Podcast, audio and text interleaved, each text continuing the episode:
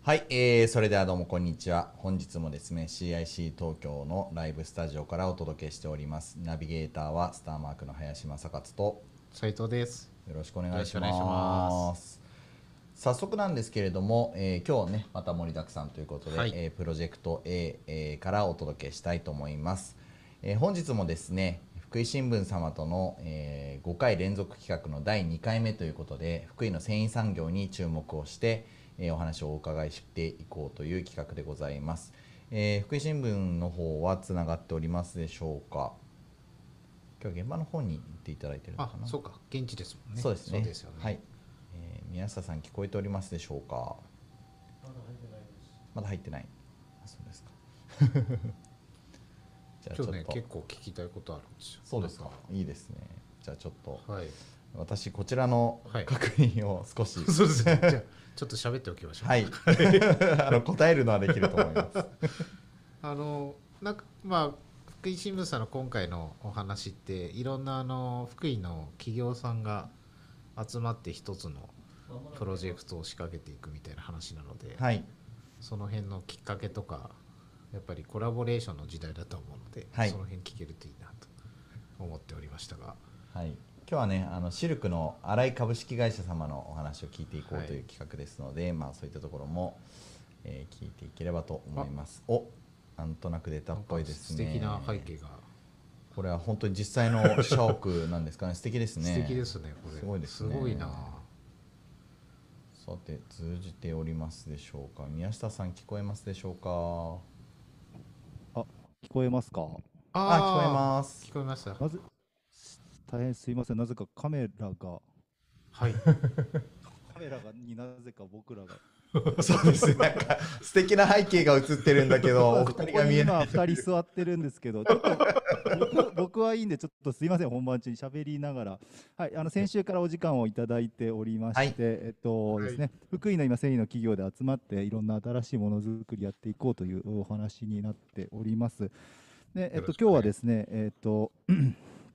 あのシルクの専門商社新井さんにはいご登壇をいただいて、えーお話をしていきたいなということを考えております。はい。で、えっと、早速なんですけれども、えー新井さんの方に、えっと、マイクをお渡ししていきたいんですが、すいません、ちょっと僕はカメラの復旧に努めて、えーお話をちょっと、はい、していきたいと思います。じゃあ、ちょっと新井さんの方にマイクをお渡しします。はい、よろしくお願いいたします。あ、はじめまして。あの新井株式会社の新井です。はい、よろしくお願いいたしますはじめましてえあのあ、今出てきましたかね？あまだちょっとですああお顔が今映りま今した宮下さん。あああ、宮下さんの顔が。はいはい。この新井さんが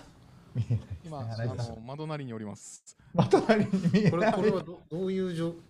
どういう問題なんだろうなああ見えましたああ、見えました、見えました。よかったですね。わかりました。あの、この施設のバーチャル背景が入ってて、すげえわかりにくくなってました。でも、これで、これで、あ、これが本当の背景ですね。はい。すごいですね。なんかこの組子構造みたいな感じが最高でした。あでも黒くなってしまいましたはいあれ。お、今度は暗くなりましたね。あ、今日はあ。聞こえておりますでしょうかああー、明るくなりました。よろしくお願いいたしますよろしくお願いします。はい。はい。じゃあ、えー宮下さんに、えーバトンをこのコーナーはお渡ししたいと思います。そうしましたら、宮下さんよろしくお願いします。はい、すいません、変な画角になってしまいまして、申し訳ございません。はい。で先ほどちょっとお話しさせていただいたんですけれども、先週からお時間をお頂戴して、プロジェクト A では、あの福井のお繊維会社さんが連合で始めた新しいえープロジェクトについて、えーとご相談をおしていくという形で、え5週連続時間をいただいております。で先週は松川レピアンさん、オリネームの専門の企業さんにご登壇いただきまして、今日はあの福井から、えー新井さんという、えーとまあ、3代続くあのシルクのお専門商社の、えーと社長さんにえー来ていただいております。はい、じゃあ新井さんの方からあの自己紹介と,、えー、とプロジェクトの概要ですね、スライドに沿って説明をしていただきます。よろしくお願いします。はい、えー改めまして新井です、えーよろしくお願いいたします。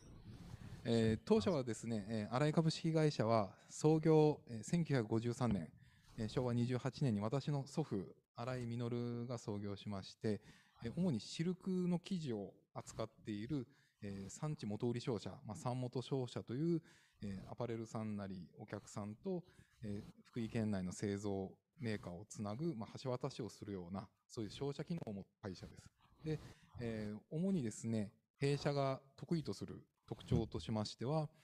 えー機能織物、織物ですね、を福井県内で約50品番ぐらい織り上げて、えーそれを、まあ、白生地を弊社で在庫を持って、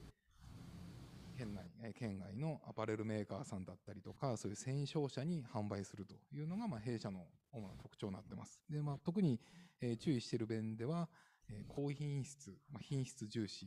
ですね。で、まあ、原料から、えー各製造工程を、まあ、注意して、まあ、各サプライヤーさんと、まあ、同じ意識を持って、えー製造に取り組んでいるというので、まあ、品質重視の、えー製造に取り組んでいるっていうのが一つ特徴です。で、もう一つは、えー昨年からですね、まああのまあ、コロナ禍においてマスクの製造というのを、えー取り入れまして、で、それをまあ EC サイトを立ち上げて、まあ、販売に至っているというのも、えー昨年から始めました。で、えー現在弊社の課題としてですね、まあ、主にアパレルさん、まあ、医療とか、まあ、そういったものにシルク生地を、えーお使いいただいてるんですけれども、まあ、これからそのシルクの、まあ、マスクで気づいたこともあるんですが、まあ、シルクの機能、もともと持っているその肌に優しいという、そういった機能をもっと活かせる分野であったり、もっとこう、えー企業さん、まあ、全然違う異業種の方と、そういう接点、えー素材開発とか、そういったものを新たな分野に発信していきたい、またそう用途拡大をしていきたいというところが、今、えー取り組んでいる課題であります。はい、じゃあ次お願いいたします。はい、えー簡単に私の自己紹介をさせていただきます。えー1977年、えー昭和52年福井県生まれです。えー私は今3代目の、えー代表させていただいております。で主に学生時代はもうラグビーに明け暮れてまして、ずっとボールを追っかけてました。で、まあ、社会人になってからも、まあ、タッチラグビーとかを行ってたんですけど、まあ、あの、前職は年譜であったりとか、あと、化合線とかプリントとかも、要は繊維の総合デパートみたいなところに勤めておりまして、はいはい主にアパレルメーカーさんとか、えー商社さんに、えーテキスタイル、ファブリックの販売をする営業担当をしてました。で、えー29の時に父、2代目の父が、まあ、ちょっと休止しまして、まあ、急遽福井に戻るというので、えーまあ、会社退職し、家業を継いだという流れになってます。で、その時結構ですね、まあ、前職は麺、主に麺を扱ってた会社で、まあ、同じ繊維業でシルクに入ったんですけれども、なかなか、えー同じ福井でも、シルクの織物工場の社長と会話が通じないぐらい、何を言ってるかわからないぐらい、その同じ繊維でも作り方が違うというので、もうほぼ 毎日工場にずっと缶詰状態で教えてもらってたのがその頃です。で、まあそこからシルクの魅力とかをいろいろ感じることになって、もっとこういうのをやっぱ発信していきたいというので、30代半ばの頃に、百貨店でのそういったこう産地のテキスタイルを発信する、えーそういうイベントが、えー催し物がありまして、そういうのに参加させていただいて、え実際その切り売りですね、百貨店、デパートでこう生地を切って、えーお客さんにま販売するという、そういったイベントにも参加するようになってきました。で、昨年ですね、えーと、その EC サイト、マスクをきっかけにサイトを立ち上げて、まあ、いろんな方と今まで出会うことがない方たちとも出会うことになって、うんまあ、その有志の方で、まあ、こういった活動をすると面白いんじゃないかっていうので、メイドバイ福井というのをえー立ち上げて、今、そのリーダー役を今させていただいております。はい、お願いいたします。はい。で、このメイドバイ福井とは、えーどういった活動なのかっていうのを、まあちょっと簡単にご説明させていただきたいと思います。で先週、あの松川レペアの松川さんからも、ちょっとこうご紹介あったと思うんですけれども、はい。あの私自身、まあ、昨年、このコロナ禍で、まあ、マスク不足に結構悩まれている方が多くてですね、特にその不織布マスクをつけれないとうん。いう方から、全国からその多分シルクとか検索されたんだと思うんですけど、会社にすごい電話が殺到しまして、マスクを作ってくれと。でも、あの、うちは生地屋なので、そういうマスクは作れませんっていうところがスタートだったんですけど、あまりにもその、えっ、と、過敏症の方とか、ケミカルセンシティビティとかそういったもうマスク自体つけれないっていう方が、やっぱ結構いらっしゃることに、これは、あの、もう福井県内駆け回ったら意外と作れたっていう、ううんん。まあ、あの、縫製工場さんとか、もちろんその最短工場とか、いろんなところをこう駆け回ったら、あの、あ、これだったら RS ペン作ろうかというので、えー出来上がって、で、まあ、EC サイト立ち上げもその専門の方に教えていただいて、まあ、立ち上げまで全部福井内でで、なおかつ発送まで全部福井でできるってことが、うんまあうん今まではそういう局面にならなかったら、やらなかったと思うんですけど、うんでも困ってらっしゃる方がいる、でもうすぐ作らなっていうので、意外とあ福井で全部完結できるんじゃないかっていう話を、えーまあ、去年の秋頃していましたら、まあ、そういった、まあ、実際に裁断してもらった会社さんとか、あと、まあ、縫製工場さんとか、そういうデザイナーとか、EC コンサルの方とか話していたら、こういう活動をしていったら面白いんじゃないかと。で意外と福井の地元の人、私たちが気づいてないんじゃないかっていうので、まあ、そういう活動を、えー立ち上げて、えー横断的に進めていけたら、福井の魅力を発信できるんじゃないかっていうのに気づいて立ち上げました。まあ、そういった活動です。で主にどういったことを、えーしているかといいますと、今考えていることがですね、まあこういう原料から、えー製造までの産地ツアーというのを組み込んで、えーまあ、現にその産地ツアー的なものっていうのはあるんですね。その展示会、まあ、工場さんに行くっていうことはあるんですけれども、まあそこをこう、すべての各工程を見ていただいて、えーまあ、最終的にはその実際に製造まで至って EC サイトまで立ち上げるっていうサポートをできないかと。福井でできないかっていう、そういうツアーを一回やってみようとか、あと、もう一つがそのサスティナブルの生産研究っていうのは、この、これはもう先週話していただいた松川さんの話になるんですけれども、やっぱこう、いろいろ現場をいろんな方と、今まで関わりない方たちと話していると、意外とそういった環境破壊にもちょっと直面しているねとか、意外とこういったマイナスな部分もあるんやねみたいなことを気づかされることもあって、やっぱそういったことを薄々、皆さんやっぱこう、思ってはいるんですけど、じいざ行動には移せてないというのも現状で、まあ、そういった活動をもっとこう研究していきたいとか、まあ、もう一つはいろんな業種の方、まあ今、主に繊維関係、ファッションとか、まあ、工業資材、例えば自動車とか、まあ、そういう分野にいろいろ繊維って使われてるんですけど、もっとこう、ケミカルと組み合わせたらどうだとか、もっと違う産業と組み合わせたらどうだってことも、あの、これからの課題としてやってみたいというのも一つとして上がっております。はい。以上、今こういった形でえー流れている中でですね、あの、私の思っているこの活動への課題というのがありまして、次よろしいでしょうか？はい。はい。それぞれの分野がモチベーション向上できるにはっていうのを、えーこの活動でちょっと思っておりまして、えーまあ、今、この活動自体がですね、まあ、ちょっとずつ今リサーチしている中で、やっぱりこの福井産地って、主に合成繊維、まあ、もともとシルクで始まっている産地でもあるんですけど、ものすごい大きい産地なんですね。で、うんとてもいろんな業態のメーカーさん、製造メーカーさんがいらっしゃって、糸を作る会社、旗屋さん、染色、え縫製、あと、まあ、その機械を作る肥料店とか、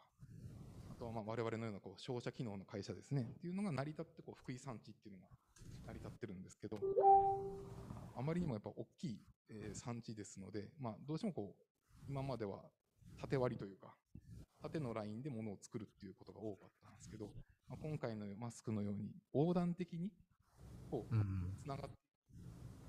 まあ、私たちもいろんな発見があるのと、さらにそこにですね、えーデザイナーさんとか、あとはその繊維業ではない方のデザイナーですね、ウェブデザイナーであったりとか、まあ EC コンサルの方、あとメディアの、宮下さんのメディアの方とか、でいろんな方で、えー加わることによって、えーまあ、こういった活動のまた新たな発見というのもあるのかなと。で、まあ、この活動を、え全国の方にこう発信しながら、ぜひ福井でこういったものづくりを、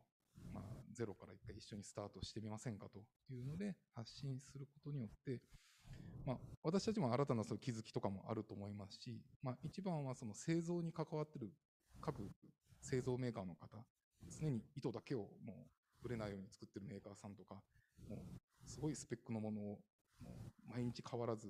四季があっても気温が変わっても変わらず織り続ける旗屋さんとか、まあ、そういったことも、うんこういった流れに加わることによって新たな気づきとかそういった課題っていうのにも、えーまた直面することもあると思うんですよね。でそういった中で、えー逆に言うとそういう今まで出会いがなかったからこそ出会えた方それが結果的にその意欲につながったりとかそのそれぞれのまあ工場のおんちゃんとかもですねモチベーションが上がって結構次やるぞということにつながっていくとこのツアーのきっかけの、まあ、ひもう一つの魅力なのかなと。うん。でそれがまた若い子たちが見て、あ、なんか面白そうなことやってるなというふうにこう広まっていくと、まあ、結果的に福井も元気になるのかなとか思ったりもしてまして、なんか今こういったツアーできっかけにできるといいなと思うんですけど、またこういった活動したら面白いんじゃないとか、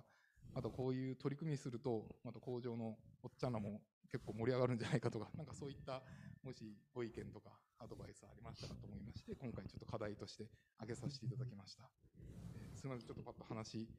れで進ませていただきましたけど、えーよろしくお願いいたします。はい、ありがとうございます。えー見ていただいている皆さんですね、ぜひ CIC 東京でですね、うんあのつぶやいていただきまして、こんなことやったらどうかとか、自分たちはね、こういうことが一緒にできるよということを、えー教えていただければと思います。そうですね、なんか斉藤さんアイディアありますか？うん、そうですね。結構まあ同じ体験をどうするかとか、うんうん。なんかそういうあのまあ同じ釜の飯じゃないですけど共通体験をどう作るのかみたいなところはすごくモチベーションのところを意識はしているようにはしてますけれども、私聞いてて思ったのはなんかあのハッシュタグとかの共通化みたいなのはまずすぐできることだなと思うので、あのメイドバイ福井みたいなところのハッシュタグをしっかり、それをみんなでやるといいそうだよね。うん。であとはあの今ば今治タオルみたいな形で、あのー共通のロゴをですね、あのー綺麗なやつを作って、えー会社は違うんだけれども同じような、えーロゴを使って展開していくとかあのそういったことが考えられて、えーまあ、やっぱ儲かるのが一番モチベーションが上がるんですけれどもその手前のところで言うと露出することがあのモチベーションにつながると思うので、えーまずはその露出して知られて認知されてそういうのがあるんだよねっていうので、えー売れてくるっていうのがついてくるような状態になると長持ちするんじゃないかなと思います。逆に今まではこう発信しなくても成り立った産地だったのかなと思うんですよね。そうですね。ものづくりに専念してそこでこう完結してたっていうところがあったと思うんですけど、まあ、自らやっぱ発信していくってことを、えーうん。これから注力していかないといけないのかなっていうのは、まあ、去年からこういうコロナ禍において感じているところでもあるので、うん。その辺、ええ、ぜひきたいと思っております。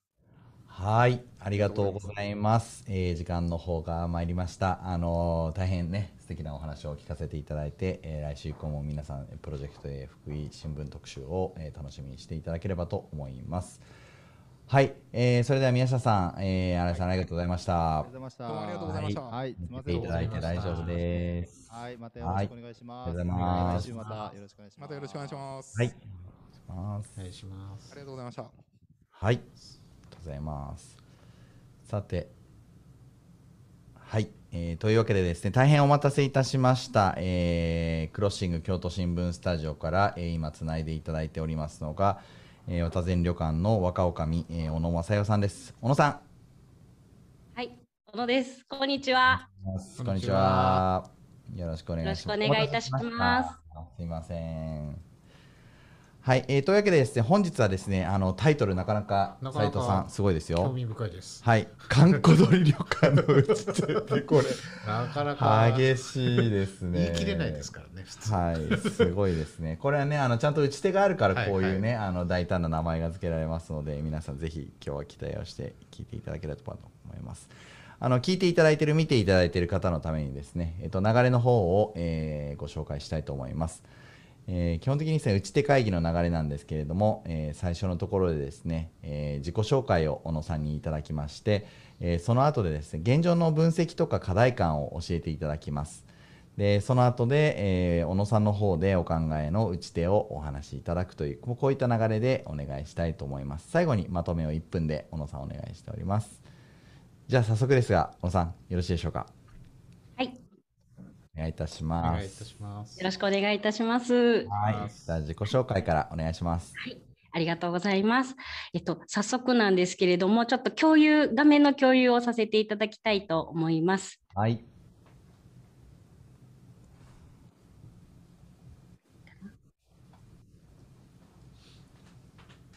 ちょっと暗い。もうちょっと下出ます。はい。はいすみません。改めまして、えー、渡前旅館で若女将をしている小野と申します。どうぞよろしくお願いいたします。えっと、ちょっと簡単に私の自己紹介まとめてみましたので、こちらでご紹介したいと思います。はいえー小野正代です。37歳です。えー京都生まれ、京都育ちで、えっと、元京都嫌いということで、あの、京都の人は、あの、ちょっとね、喧嘩売ってしまってあれなんですけど、えーすごく口は綺麗なんですけれども、お腹の中で何を思ってんのか分からへんっていうところがあって、はい。あの、その文化が私にはちょっと受け入れられなくって、それで私はちょっともう、京都嫌いやわって若い頃思ってました。で、はいだからですね、ここで出てくるのが銀行員ということなんですけれども、はい。あの私、実家がこの渡前旅館なんですけれども、はい。親に京都痛くないし、就職で外出るでっていうようなことを言ったときに、はい。何言うてんの？ということで、頭からちょっとこう否定が入ったので、はいはい。ほなもう、全国転勤のある親も納得するような大手行ったら何も言われへんやろっていうことで、はい。まあ、ご縁いただいた全国転勤、あの海外転勤も含む、えー全国転勤のある会社に入社をいたしました。それが銀行員です。でそこではあのお金を貸したりとか、あの外為、外国為替なんかを中心に担当させていただいておりました。はい。で、3年半働きました。で、えー、と3年半働いてですね、結局、えーまあ、ちょっと辞めるタイミングっていうのは、入社の時から決めてたタイミングがあったんですけれども、あのまあ、ある目標を達成したら辞めようという目標が案外早いこときまして、3年半で退職をし、えー半年ぐらい専業主婦をさせてもらって、その後旅館に入社をいたしました。でいきなり若女将になったわけではなくて、アルバイトとして3年、えーまあ、下積みみたいなところをさせていただいて、で子供を産んで戻ってきたら、まあまあ若女将になりました。はい。でなんで若女将になったかって実はここなんですけれどもあの旅館って非常に生産性が低い業種だっていうことを2015年、まあ、総理大臣にはっきり言われてしまいましてであのなんとかせえと。で日本全国にある旅館ホテルで8つなんとかしたい旅館手挙げなさいみたいなあの手挙げたらあの国のモデル事業としてちょっとコンサルを送り込んであげるわっていうようなことがありまして、うんほなやるっていうことで手挙げさせてもらったんです。うんでうん、そこ、その時もまだ実はペイペイやったんですけれども、さすがに総理大臣の前行くのに、肩書きも何もないんはちょっと失礼ちゃうかっていうことで、その日から名刺に若女将という肩書きがついたので、あの割と軽いノリでございました。で、えっと2000そうですね、2015年です、それが。2016年に実際コンサルの方がいらっしゃって、で、8旅館ホテル、いろいろ頑張って取り組みをしたんですけれども、2017年にあの成果が上がったところ、まあ、2つ総理大臣の前で発表してもらいますっていうことで、そのうちの1つに選んでいただきまして、あのまあ、まあ発表の機会をいただいたということでございます。はい。で、いろいろまあそんな旅館、銀行員から旅館でっていうことでやってるんですけれども、私はまあ私生活では2児の母ということで、えーあ6歳、そうですね、6歳と3歳の娘と息子がおります。で、自己紹介はちょっとこんなものですみません、はい一番大事にしているのがお母さんっていうところです。ああ、そういうことがやっぱり大事ですね。素晴らしいですね。ありがとうございます。で、旅館のご紹介です。えー旅館は天保元年1830年創業で、綿膳はこの綿屋善兵衛さんという創業者の名前から来ています。はい。でお部屋の数が27室で、コロナがなければ通常の売上は3億円ぐらいでございます。で、綿膳旅館のお客様なんですけれども、これ2019年のデータですが、こんな風になっています。あのインバウンドとか、えーすごい盛り上がってる時も、実は数にしてみたら、外国人の方っていうのは2割程度っていうところやったんですけれども、実はちょっとこれ戦略的なところもあって、インバウンドに依存しすぎてしまうと、あの何か有事の際にはお戻りが一番遅い客層になってくるので、あのインバウンド狙いで頑張りますみたいなとは逆で、あのそれはそれで来てくれはったら喜んでもらうけど、せやけど日本人のお客様に喜んでいただけるようにっていうことをしっかり忘れずにやっていて、このような割合でございました。ですね。でこれが外観と内装と、そして右上なんですけれども、こういうメンバーでやらせてもらっています。これが渡善旅館です。えっと、京都の市場烏丸から徒歩8分の錦市場から2分ぐらいのところにございます。はい。あれ？はい、ポン出てまポンに出しす。資料見えました。はい。はい出ますか？ありがとうございます。ポンポン言ってる。なんや？あなんか、もしかしたらページが遅れちゃってるのかな。すいません。ページが変わらなくなってしまった。あ、大丈夫ですね。行きました失礼しました。はい。すいません。えっ、と、これなんですけれども、こんな感じで、えっと、中井さん、いわゆる中井さん、今、客室係と呼ぶんですけれども、お着物でお給仕をさせていただくはい。ような、えー旅館、もういわゆる旅館でございます。はい。で、お客様の一生の思い出のお手伝いを私らさせてもらってるっていうことで、あの、大仏さんは、えっ、と、私です。あの、お客様の誕生日っていうことで、大仏映ってま映ってますか？大仏映ってない、まあ、二人。ああ、だいぶさん、はあーあ、映りました、映りました。よかったです。あの大仏私なんですけれども、えらいすごいすすごいすべ滑ってしまったんですけれども、はい。まあまあ、あの誕生日っていうことが聞こえたので、あのちょっと行ってくるわっていうことで、こんなんしたりとか、あのお客様だけ、お客様の一緒の思い出のお手伝いだけではなくて、あ、はい映ってる？映ってます、あれ？映ってます。研修？研修の様子って映ってあますかよあよかったです。。すいません。えっと、こんな感じで、あの、働く従業員さんも、あの、人生の自分の時間使って渡善で働くことを選んでくださったので、あの、渡善のメンバーにとっても思い出に残るような職場になしたいなと思ってます。あの、左側で人がわんさか映ってるのは、これ渡善のメンバーではなくて、はいあの、京都市内の旅館ホテル合同新人研修っていうのを実は開催させてもらって、すねその時の様子でございます。はい。え次が渡善旅館の歴史のお話です。あの、もともと実は渡善旅館薬屋さんやったというふうに聞いております。はい。なので、えっと、これからは人の薬になれるような旅館になっていきたいよねっていうようなことを言うてます。はい。で、えっと、なんでこの場所にあって、なんでやっていう話をしたいんですけども、また画面がか変わってますか？大丈夫であの、す。渡善の歴史。あ、いけた。はい。あ、はい。はい。室町通りと祇園っていうのが出てますか？はい。出てはい、ます。ありがとうございます。えっと、まず京都の室町通りには、あの呉服屋さんが非常に多いという特徴がありまして、はいえっと、呉服屋さんに地方から先のあの絹のお話もあったと思うんですけれども、あの反物を売りに来はるんですね。はいい、わゆる出張で京都にいらっしゃる。で、その方がいらっしゃった時、呉服屋さんがえらい遠から来てくれておきにっていうことで、あの祇園に一緒に飲みに行きましょうって、祇園は当時から飲み屋さんいっぱいお茶屋さんあるので、はい。連れて行かはります。はい。で、えー、祇園から、ほんならもう帰ろうかって言って、室町に帰る途中に、えー、渡善旅館がありました。はい。はい。ということで、えっと、こんな風になってこの場所にあるんですよっていうことでございます。今、どこまで画面映ってるかな？映ってますか？こうはい。あ映映ってってますか？ありがとうございます。はい。えー以上が自己紹介でございました。はい、ありがとうございます。そうしましたらですね、えっ、と、現状の分析ですね、えー課題、えーなどありましたら、ぜひ教えてください。はい。えっと、もうあの題名の通りでございまして、今、旅館はあの観光鳥がすごい鳴いてまして、はいあの売り上げが下がってますと。はい。で、えっと、まあもうこれって、今正直どうしようもない思ってまして、はい。あのその中で何が起きてくるかっていうと、スタッフのモチベーションが著しく下がるということで、あのまあ、うん現状で言うと、うーん、例えばなんですが、2020年の4月1日から2021年3月31日、はい。第1回目の、えー自粛じゃないわ、えー緊急事態宣言があったところからの1年間はい。の売り上げで言うと、はい実は、あ、間違えた。その順番で言わへんほうがいいな。ごめんなさい。えっ、と、せや普通、通常の1年間の売り上げで言うと、先ほどお伝えした3億円なんですけれども、あの緊急事態宣言からカウントして1年間の売り上げっていうのが、えっと、8000万まで落ち込みました。なので、もう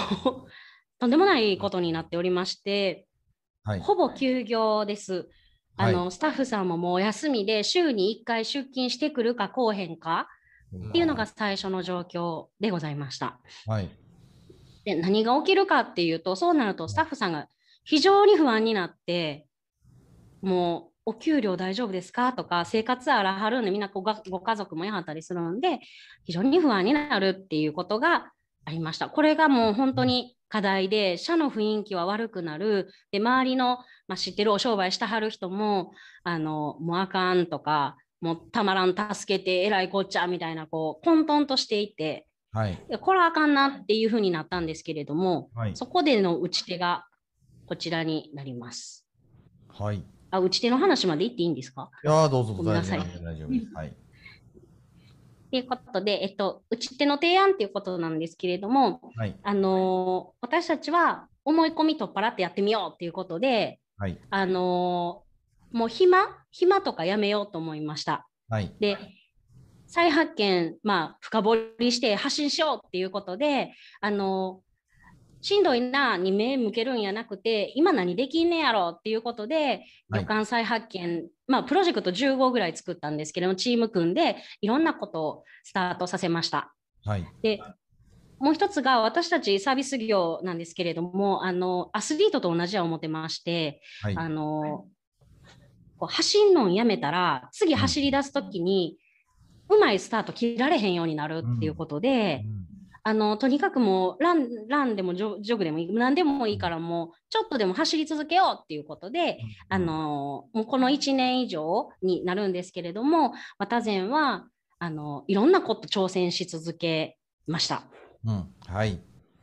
で、それのご紹介がもう、おらーっと続くんですけれども、はい。えっと、コロナ禍で綿前旅館がやったことですね。はい。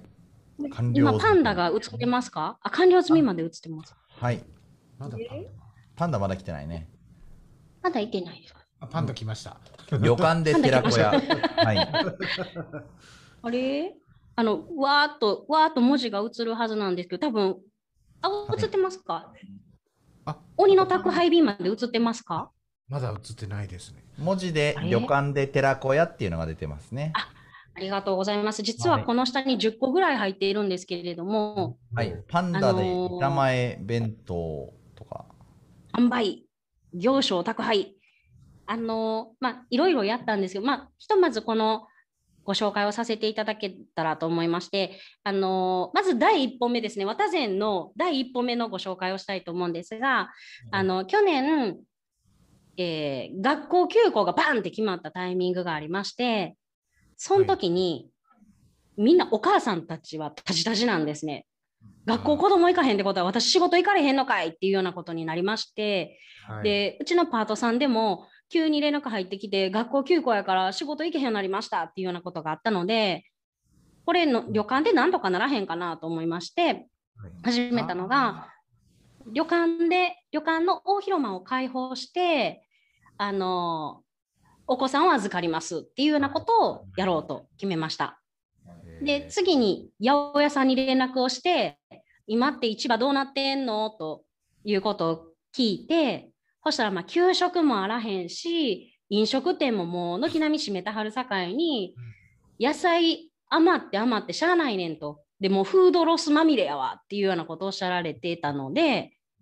ほな、うちでそれ仕入れるし、うちの板前がそれを調理して、お子さんにフードロス問題とかも含め食育っていうところで、あの私らなんかできへんかなっていうことで、ほなやろうってなりまして、で、次に、あの、インバウンド、通常やったらインバウンドそれまですごかったので、家族向けにガイドツアーを企画されてるような、あの、知り合いがいたので、そこに、まあ話聞いたら、ものすごい暇や、言うてはったんで、ほな、子供さんの預かり、日本人やけど、預かりどうやろうボランティアでもしよかったら来てくれへんっていうことを声かけたら、そこがもうインバウンドしばらく戻らへんと思うから、国内コンテンツ開発してるし、それのモニターとして使わせてもらえるんやったら、1週間ボランティアで行きますって言ってくれはったので、その3社がほなやろうということで、え1週間お子様のお預かりをするっていうようなことを企画して、あの全部の日程あの定員満々に入って地域の方に喜ばれたというようなことがありました。であ、写真がいっぱい写りました。写真そうなんです写真を、はい今何が出てんやろ？パンダの写真って見えましたか？はい、あのーあ見えました。パンダ見えましたはい。見ました。ありがとうございます。これですね、あのパンダの写真とか言う言うてるんですけど、これ何かっていうとその、その次、だんだんいろんなことやっていくんですけれども、あのえーお客さんがもう旅館には来れへんってなった、密になるから来れへんってなったので、うんうん。ほな、私らから行ったらええやんっていう風になりまして、あの何しに行ったかっていうと、実はこれ、その当時、自粛でみんな自宅ですごいこうストレスたまる、お母さんもストレスたまるし、みんなもストレスたまるしっていうようなところで、あのほな、パンダの格好した人が公園に突然現れたら、子供たち一瞬でもそのコロナのストレス忘れへんかなとか、家帰ってなんかご飯食べてる時に、そういえばお父さん聞いてえな、今日公園にパンダ来てんっていうだけで、何それ、何それという、なんかあの時漂ってたネガティブな空気を1秒でも変えることできへんかなと思ったので、実はお弁当っていうのは口実で、あのまあまあ公園とかいろんな地域に行って、ハッピーになってほしいと思ってました。うん。で、実はこの時さっきの歩みを止めない話にもなるんですけれども、あの板前さんはお料理できる仕事の本質をまた知るし、接客スタッフはお弁当を売りに行ってパンダが人気者になって、美味しかったわ、また買うわって言っていただけることがどんなに幸せなことかっていうのを改めて感じることができて、非常に良かったかなと思ってます。で、ちょっとこごめんなさい、なんかあのパンダの小汚いパンダの写真、右側なんですけど、これ私で、実はこのパンダっていうのが自分の私の私物でして、あのもすごい。だからパンダなんですね。ともとこれ実マイパは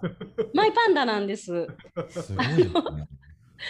これ近くの喫茶店の方が私がプライベートで行ってる喫茶店の方があのものすごいもう暇で店閉めなあかんかもしれへんって言わはったんではい。ほな私客寄せパンダするわって言うてその場で、あの買いましてネットで買うてで翌日休日にこれ行ってでご褒美にビールをもらって喜んでるっていうそういう写真なんですけれども。本当に客寄せパンダですね、もう。こんなことをしてて、で、あ、これ使えへんかな、ほんまに喜んでくれてお客さんも入ってくれたので、これ旅館で使えへんかなと思って、それでこんな企画が生まれました。素晴らしいですね。最高です。でですね、ここからは、まあパンパンとお写真で紹介していけたらなと思うんですが、はいあの旅館のランチ企画、綿膳だけじゃなくて、あの京都全体でいろいろできたら面白いよねっていうところから、あの近所の旅館さんとお値打ちランチの企画を発信させましたりとか、すごいですねしたりとか、画。はい。あとは夏祭りっていうのを開催しまして、はい。でこの夏祭りっていうのが伝統産業系のあの方々に集まっていただいて、旅館のお部屋、もうもうずっと観光鳥なんで、空いてるお部屋に一つの伝統産業の方来てもらって、それが7つか8つぐらいかな。うんうん。ほんで、その部屋ごとに定員を決めて、体験していただく、そんで旅館のお料理も食べてもらうっていうような、そういうことをしました。で、縁日をしたりとか。これでまあ地域の方、京都はね、祇園祭りがなくなっあて、非常に寂しかったので、はい。なんかそこに対する京都に、京都のみんな、地域のみんな元気出してもらえへんかなっていうきっかけでスタートしたことでした。なるほどですね。ね今どこまで、今夏祭りが映ってますか、そうですね。うん。で、うん次があれですかね。この赤ちゃんが写ってるやつですかね。赤ちゃん、あ、見えてますか？赤ちゃん。ありがとうはい。ございます。見てます。であ赤ちゃん、これもともと旅館で、旅館のサービスなんですけれども、先ほどあった深掘りっていうところ、見直し再発見のところなんですが、あの旅館って、実は赤ちゃんすごい泊まりやすい場所はい。なんですけれども、それを発信できてへんことに気がつきまして、あこれ発信しなあかんなっていうことであの改めて魅力の再発信をホームページ上でしたっていう事例でございます。うんでお料理の再、まあ、改めて新商品の開発であったりとかはい。あのまあ、みんな料理人だけが料理考えるんと違ってはい私たちも料理考えようということで、客室スタッフみんなで商品開発をしてだし巻き卵のオムライスとかあの、白味噌プリンとかいろいろ美味しいのが出来上がりまして、はいあのそれ今でも町の方京都の地域の方にもう1000円以下でお召し上がりいただけるように設定しております。はい。ありがとうございます。いっぱい写真ありますね。重たすぎたかな、すいませ次全然ん。大丈夫です。次がこの、あ、これがだし巻き卵ですね。さっき教えてくれたやつですね。あはいはい日本で一番美味しいと思ってるんで、もしよかったらぜひお召し上がりいただきたいです。で、これ今画面に出てるの段ボールと、あの、ご飯がバーッと出てると思うんですが、はい。これ何かっていうと、京都に来れないっていうので、あの、立命館大学の学生さんと一緒に開発をして、あの、京料理をお家で自分たちで作るっていうようなキットを全国に宅配するというような企画をしまして、はいあ。の100食限定やったんですけども、2日で売り切れして、あの非常に喜ばれました。素晴らしいですね。いろいろちょっともうやりすぎ、もう詰め込みすぎて、まあ、こんなんでずっと走り続けてますっていうようなことをお伝えしたいなというところでして、あと1個だけどうしてもご覧いただきたいものがありまして、これですかね。鬼が配達いたします。はい。あなんか一瞬通り抜けてったかと思うんですけれども、鬼が通ったね今ね鬼そうなんです。うん 鬼だったよね。今の鬼なんですけれども、あのーえまた、またなんとかな。あらら、ごめんなさい。鬼がですね、あの、はい宅配します。節分の日に、鬼が皆さんの会社に行きます。お家に行きます。お子様に応じて怖さを調整しますっていうようなことで、あの、やらせてもらって、結構地域のお子様とかからもご応募があって、ただですね、あの、めちゃくちゃ怖いバージョンっていうのがあって、それ一件お申し込みあったんですけれども、あの本気で豆投げられて負傷して帰ってまいりまして、鬼が。それぐらいちょっと大変なんですけども、こんな感じで、あの旅館って本当観光鳥で今、あのすごい、あのまあまあ、宿さんによっては、あのもう辛いですとか、広告にちょっとびっくりしたことがあって、言言ったらちょっとあれかもしれへんけど、こんなイベントやりますっていう広告の一番下に、旅館を助けてくださいっていう一文字が入ってたりして。あれ？みたいな、なんかこう、なんかちょっっと私たちは助けてもらう商売じゃなくてみんなをハッピーにする場所やなって思って働いて、まあ、私たちは旅館をやってたつもりなのでいろんな、はいやっぱりそこまでみんな追い込まれてるんだなっていうことを感じましてはい。そんなことがありました。これどうしたらいいですか？ねはい。というまあ大体こんなこんなことをはい打ち手としてさせていただいておりました。それでこれからの取り組みもありますね。これね。あ、はいはい。はい、映りましたね。ありがとうございます。あれ？ポンポン言う。はい。えっとあはい、はいこんな感じです。あちょっと字がごめんなさい、ずれたりしてるんですけれども、はいあのー、綿膳は、あの、綿膳だけがハッピーっていうことは全然ハッピーだと思っていなくて、あの、綿膳のハッピーは、関わる皆さんとか、あの、はい地域もそうですし、まあ、日本も世界もみんながハッピーやったところに、ハッピーになれる旅館やと思ってまして、うんあの、ちょっといろんなコラボっていうのを今進めているところです。はい。あの、まあ、ちょっとご案内にもなってしまうんですけれども、今、京都のご旅館で一緒にあの結びの木橋プロジェクトっていうのをやっていて、うんあの北山杉っていうようなあの北山杉っていう木があるんですけれども、はい。今木造建築がひ減ったことによって京都の北山杉があの適正なあのなんていうのかな。伐採伐採ができひん。植林とのサイクルがおかしくなってるっていう問題がありまして。なのであのその木を使ったお箸を私たちの旅館でご提供しようと。はい。でこれが写真なんですけれども。ですね。かな。でこんなことがありましてはい。あの各旅館で今までは単体でイベントをやってきたのを、まあ、まとまってみんなで一つの価値あるものを作っていこうでご宿泊いただく方もそれをその宿泊プランとかお食事プランを、まあ、お召し上がりになることで、まあ、社会に対しても知らん間に good になってるよねっていうようなそういうプランを考えて今ちょうど先日よりえースタートしたところでございます。はい。はい、すごい。はい、うちと打ち手は具体的な打ち手ばかりやったんですけど、こんなことやらせてもらってます。ありがとうございます。先々まで考えてね、結構こういうふうにやっぱりね、もうやっぱり動いていくことがすごい大事だと思いますそうので、思いました、すごく。はい、素晴らしいなと思います。はい、えー、すいません、あっという間にお時間が来てそうしまいましたがこれから質問しようと思ってたぐらいのタイミングで、そうなんです。はい、えー、なので、えっと、そうしましたらですね、えー最後にですね、小野さんに、えー、打ち手、本日の打ち手ですね、えーまとめをお願いいたしお願います。します。はい。えっと、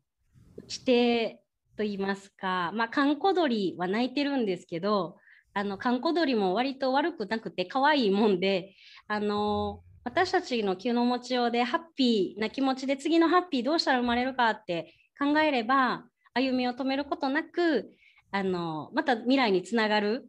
今日が始まるし、続くと思っているので、あの、それが非常に大事かなと思ってます。また勢の打ち手は、まあ、前に進む足を止めないっていうことです。はい、素晴らしいですね。ありがとうござあいますりがとうご。ざいます。えー、渡善旅館の若女将、女将はですね、ひらがなというこだわりがあるそうです。なるほど。で、えーなんでこれひだ、ひらがなにこだわりあるんですか？はい、あの女の章って漢字で書くと女の大将なんかものすごい怖いというか あの先陣切ってこううおーっとやってるイメージなんやと思うんですけども私が考えるおかみっていうのはあのみんなのお母さんやというふうに思ってましてあのだから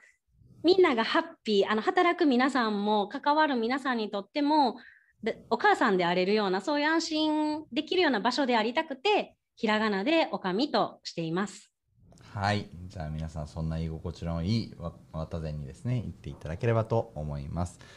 はい、えー最後にですね、えー番組からお知らせです、えー CIC 東京では現在レンタルオフィスの入居者を募集しております。えーまたですね、えー番組へのご意見ご感想、ハッシュタグ CIC 東京をつけてソーシャルメディアで CIC 東京公式アカウント宛てにぜひ発信をしてください。えーリアルの出会いに価値がある、えー CIC 東京ライブでございました。えーそうしましたら本日のゲストは、えー小野正代さんでした。ありがとうございました。ありがとうございましたあり。がとうございました。皆さんまた15分後にお会いしましょう。